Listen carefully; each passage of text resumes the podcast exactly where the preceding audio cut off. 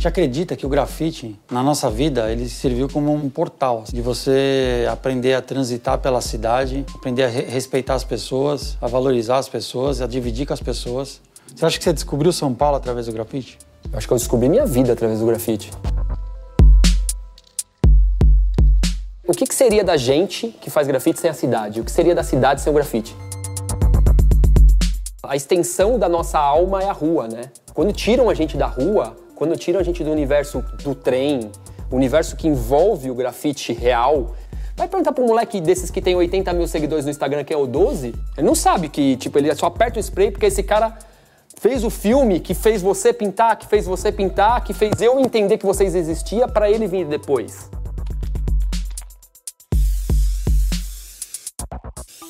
Naquele momento do Beat Street foi a certeza. Independente de não existir um mercado, um futuro para o grafite, ali foi a certeza de que era o que eu queria.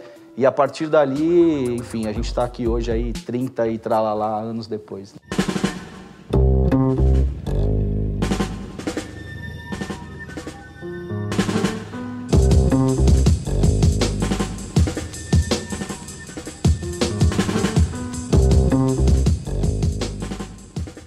Viveu 100% hip hop, break, break, grafite, break, hip hop. A gente nem sabia o que era hip hop, né? Mas quem era break, era break. Não tinha que ouvir rock, não tinha que ouvir reggae, não tinha que ouvir outras coisas.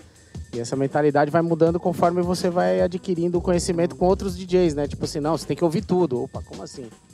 eu sou do break, mas eu tenho que ouvir tudo. Mas eu acho que isso era mais no centro, né? Porque no, no bairro. Era mais no, no centro. No bairro onde eu morava, por exemplo, era tudo junto. Tinha hip, tinha headbanger, que eram os caras que curtiam rock cabelão, que vestia só de preto, tinha os punk, tinha os careca, que andava junto com, com, toda essa galera, a galera que curtia funk, break e, outra, e essa parte mais do, do rap. Quando a gente conheceu vocês, a gente viu que, peraí, a gente não tá sozinho nesse, nessa nave espacial aqui na São Bento, não. Tem mais gente fora daqui fazendo a mesma coisa. E os caras estão andando de skate, estão fazendo um grafite lá no Cambuci. A gente falou, como assim?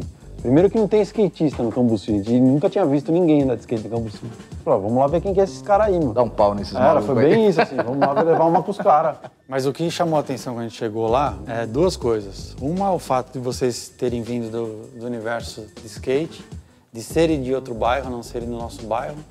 E o estilo, meu. A gente viu o trabalho do Espeto e falou, meu, que, que esse cara já tem um estilo? Mas você sempre focou nisso, né, Espeto? Você nunca trabalhou de outra coisa a não ser desenho. É, a questão é assim, eu sou caçula e meus irmãos já são artistas. Então, desde pequeno eu já vinha com uma instrução. Então a gente vem, começa a pintar em 85 em diante, que é o final da ditadura militar.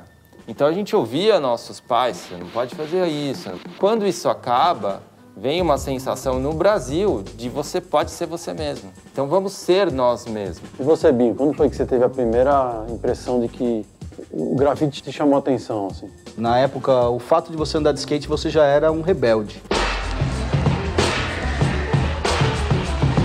E aí, através do skate, eu comecei também a desenhar para as marcas, a conhecer um pouco do grafite que também apareciam em, em, publicações de revistas gringas e, e, coisas do tipo. Naquele momento, assim, o grafite, mesmo sem saber o que era, como era, estilo, história, já começou a me contagiar. E aí, nesse mesmo período, também conheci o espeto. E aí a gente começou a combinar de pintar, de desenhar, comprar livro junto. Aprendi muita coisa com o espeto e a gente aprendeu muita coisa junto. E logo em seguida apareceram duas pessoas iguais com um livrinho, quando tava eu e o Espeto pintando ali na Lins de Vasconcelos, né? Puta merda, tem mais alguém que pinta. Ao contrário de todos os outros, eu sou o único que não veio do break, né? Sim. Eu nunca dancei porque eu não tenho capacidade motora para coisa. Não, mas ele tentou. Eu tinha, sei lá, 11 anos, Aí a gente ficava jogando bola na rua todo dia. Aí vocês chegavam com, com os deconflexos para dançar. Aí eu era muito pequeno, eu só podia ir na porta. O máximo que eu podia fazer era atravessar a rua para casa do Viché, tocar a campanha quando ele. Mano, eu ficava sentado assim no portão, esperando ele passar de volta do trabalho pra, tipo, mostrar um desenho novo que eu tinha feito. Então suas primeiras referências foi o Viché? A primeira foi o Viché. A primeira coisa que eu vi de grafite, foi o Viché. Na verdade, a primeira coisa que eu vi de grafite foi uma letra que vocês fizeram junto com ele do lado da porta da casa dele, escrito Alpes.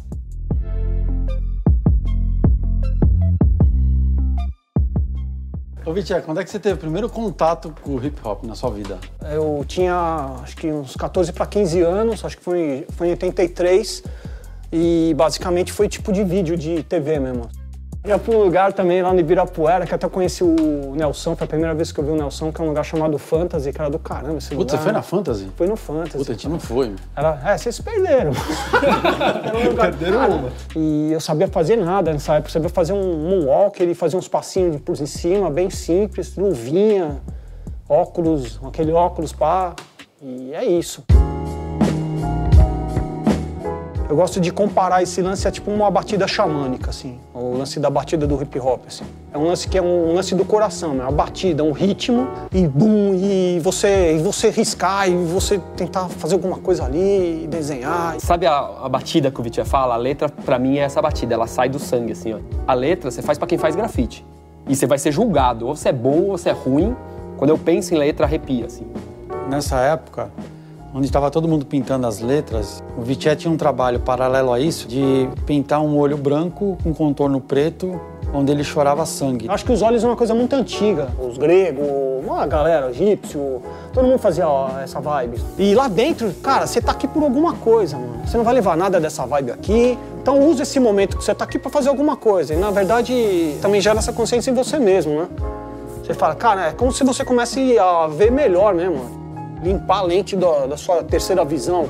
Aí vem o olho de novo, né? Era uma época que pra nós, assim, eu, Otávio e o Vitinho, a gente tinha sede de informação, né, Vitinho? A gente queria tudo que a gente podia ter de informação e dividir isso com as pessoas. E aí a gente ficou entendendo melhor do que acontecia na Europa, porque até então você, a tua mãe é da Espanha, né? Sim. Espanhola. E ela ia muito pra Espanha e ela que trouxe as primeiras revistas para nós de grafite, né, Vitinho? É, minha mãe trouxe umas revistas, pode crer. E aí ali a gente tinha, aquilo ali é muito precioso depois dos livros, Pequena Arte Saber o é Arte, era o que estava acontecendo nos anos 90, eram as revistas. A gente era muito inseguro, querendo se afirmar. Isso é normal do jovem. Eu quero fazer alguma coisa, mas eu não sei direito, ainda não tenho informação direito sobre o que que é. A gente não sabia. E você, Tinho, quem que eram suas influências no começo, assim? Antes do grafite mesmo, era Marvel maníaco, assim.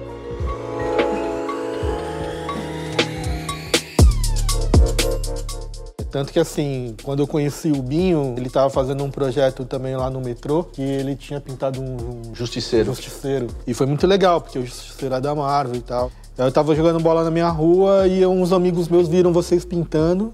Eles sabiam que eu pintava. Eles falaram, ô Tinho, tem uns moleque fazendo grafite lá embaixo. Legal, né? Ao contrário, né? A gente que foi na área dele pintar. Aí eu falei assim, como assim? Aí quando eu cheguei lá, mano, vi aquelas letras lá, eu falei, caralho, mano, os caras pintam pra caralho.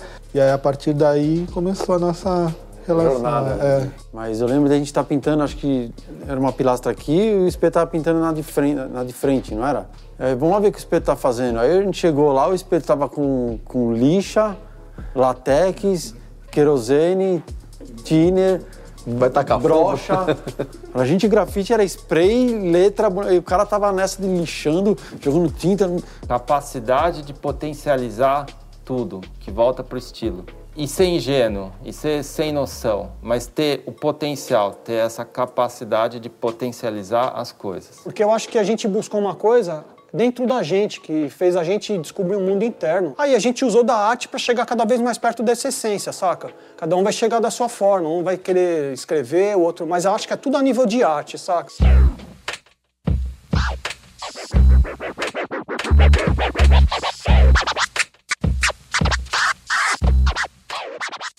Agora, o DJ teve uma cena muito boa, assim, que entre 87 a 97, todo mundo era DJ, cara. Você ana- analisar, a gente chega nos anos do- 2000 com um monte de casa noturna e eu, o Brasil, cara, principalmente São Paulo e Rio de Janeiro, já estudado. Chegou um lugar que esse cara comparava a Ibiza, porque era festa de segunda a segunda. Quem lembra disso? Pode crer, Você lembra disso? pode crer, lembra disso? E é interessante a gente que viveu os anos 80, São Bento, tudo isso, acompanhar essa evolução desde aquela época até hoje, assim. Tem muita mulher hoje em dia que toca, são poucas mulheres que focam em tortebolismo, né?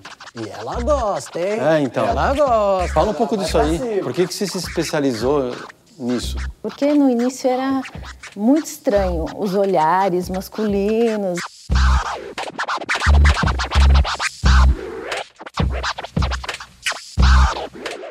Eu comecei a tocar no Brasil inteiro, assim, foi super rápido porque não tinha muitas mulheres, né? Quando começou a ficar meio chato, assim, já tava tocando há um tempo, falei, por que será, né, que tá meio sem graça? Tá faltando alguma coisa. Aí eu comecei a fazer performance. Aí eu falei, ah, eu quero ter uma experiência de campeonato. Aí eu entrei no hip hop DJ. O que, que é essa performance? Aquelas manobras, né, nos tocadiscos.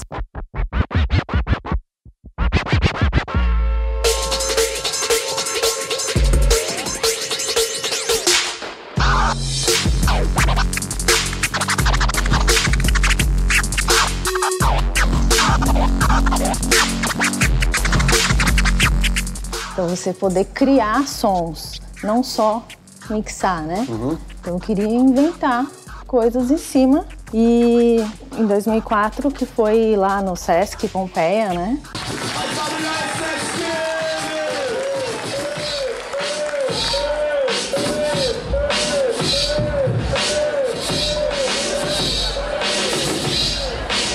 Então a chegada dela foi importante, porque quando ela chega no Sesc e faz as performances, o cara falou, pô, aí Não, já... peraí, é. E o Eric J vindo, que ele curtia baile, né, no Só começo. come quieto, né? Só não come quieto. Mas quando ele chega, quando ele chega, o que acontece? O jeito dele tímido ali, fazendo lance e tal.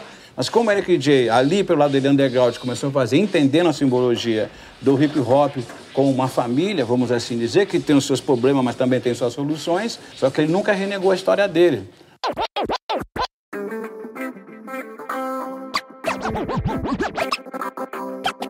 Hands, everybody. If you got what it takes. Now I want you to know that these are the words.